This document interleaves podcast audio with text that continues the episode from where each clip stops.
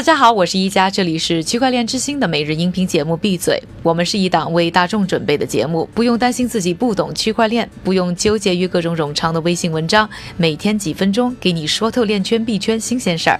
今天是二零一八年的九月十二日，星期三，大家早上好。下面呢，先想和大家呢分享一组研究数据，来看看啊，现在的 ICO 市场是有多么的冷淡。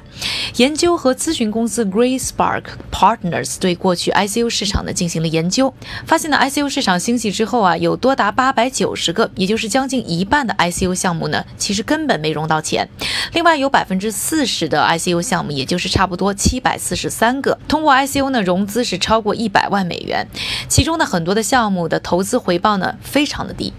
另外还有一个独立金融服务公司叫 Autonomous Next，他们的最新研究则表明啊，ICO 项目的融资状况在今年年初呢其实还是不错的，上半年的时候呢筹集到的资金差不多有两百三十亿美元，在第一季度的时候呢，整个季度的表现就已经超过了二零一七年全年的业绩。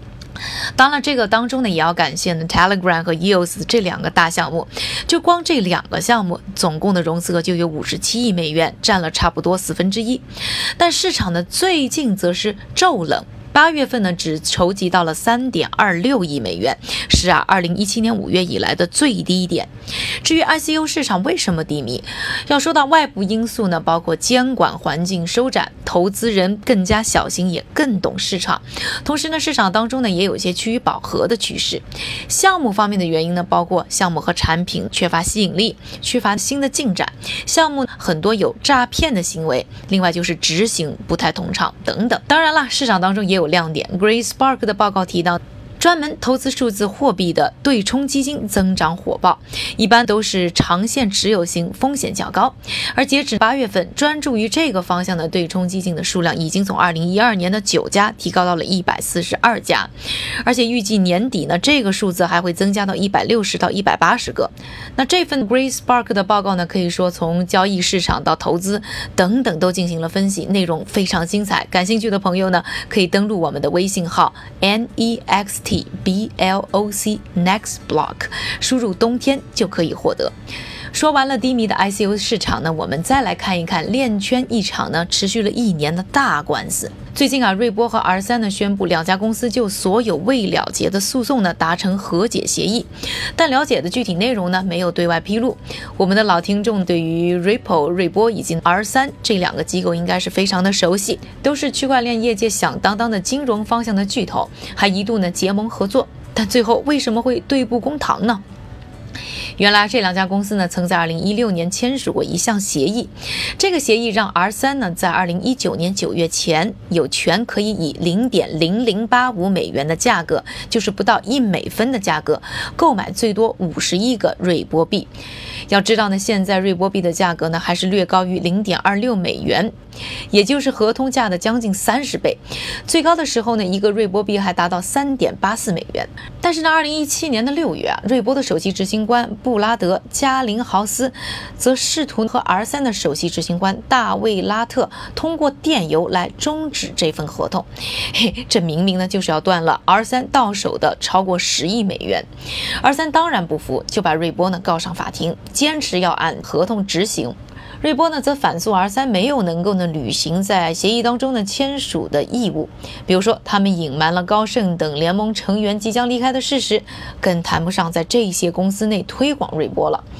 虽然呢现在和 R 三的纠纷算是画上了句号，但瑞波的烦恼还没有结束，他们还面临了好几起集体诉讼，这些啊都是来自于心怀不满的美国韭菜。比如今年五月，投资者瑞安科菲呢，就因为损失五百多美元，把瑞波告上了法庭，指控他们违反了美国证券法和加州公司法，还称瑞波呢并不是真正的去中心化。当然了，现在的关键问题还在于 SEC 是不是会认定瑞波币和是债券，然后才是瑞波有没有涉嫌非法进行债券融资。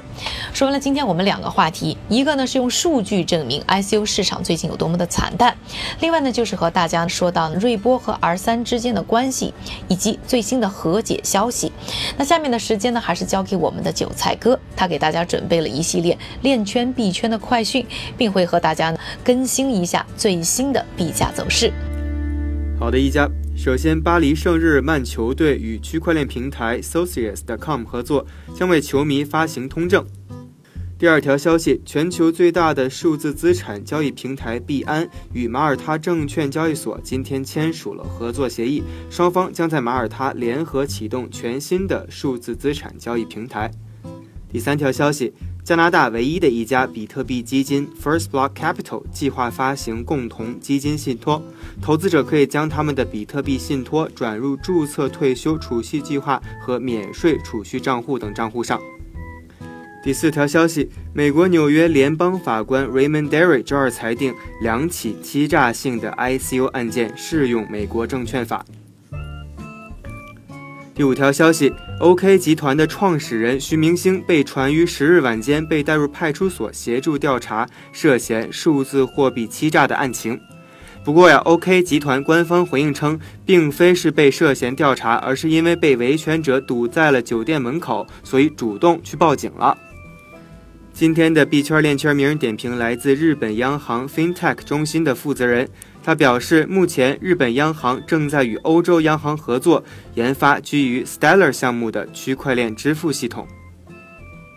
最后，我们还是来关注一下今天的币价走势。根据 Coin Market Cap 的数据，截至北京时间九月十二日零点的二十四小时，排名前一百的数字货币依旧在普遍下滑。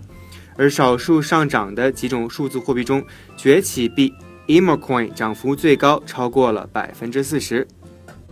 感谢韭菜哥的分享，也感谢各位的收听。我是一加，记得明天和我一起继续闭嘴。区块链之心，还原区块链最真的样子。